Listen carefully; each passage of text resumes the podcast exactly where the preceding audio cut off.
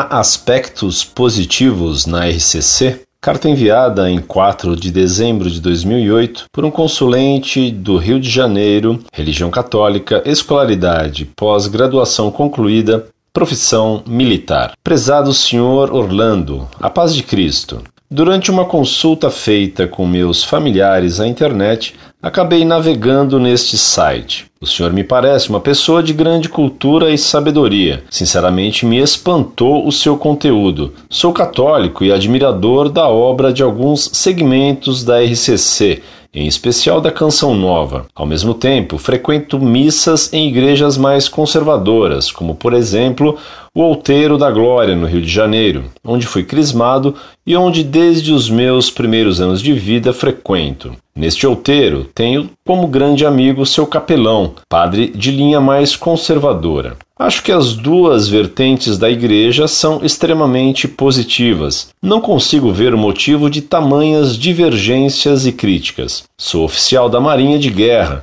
Formado pela Escola Naval, durante minha vida militar tive a grande oportunidade de aprofundar-me na fé cristã especialmente em minha vida embarcada. A Marinha me deu a oportunidade de, por duas vezes, em eventos protocolares na Itália, estar ao lado dos dois últimos papas, e a esta bênção sou muito grato. Vi muitos amigos da Marinha se converterem, a grande maioria para a RCC. Acho um movimento muito positivo. E por isso lhe pergunto: o senhor não vê aspectos positivos na existência da RCC? Poderia esse convívio ser mais amistoso? Desde já parabenizo por sua grande cultura religiosa. Feliz Natal!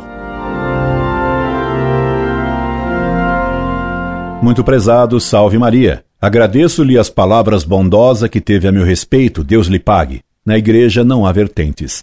Nela só se admite a verdade, e a RCC é protestante de origem e de práticas. Logo, não há lugar para o carismatismo pentecostal na Igreja Católica. Na Igreja não se admitem erros doutrinários. Esse é o único motivo de divergências. Porque quem não está com Cristo está contra Cristo. Não há aspectos positivos no que está em erro. Quem erra a rota não chega ao porto. Deus lhe deu um ano novo pleno de graças. Incorde Jesus Semper Orlando Fedeli.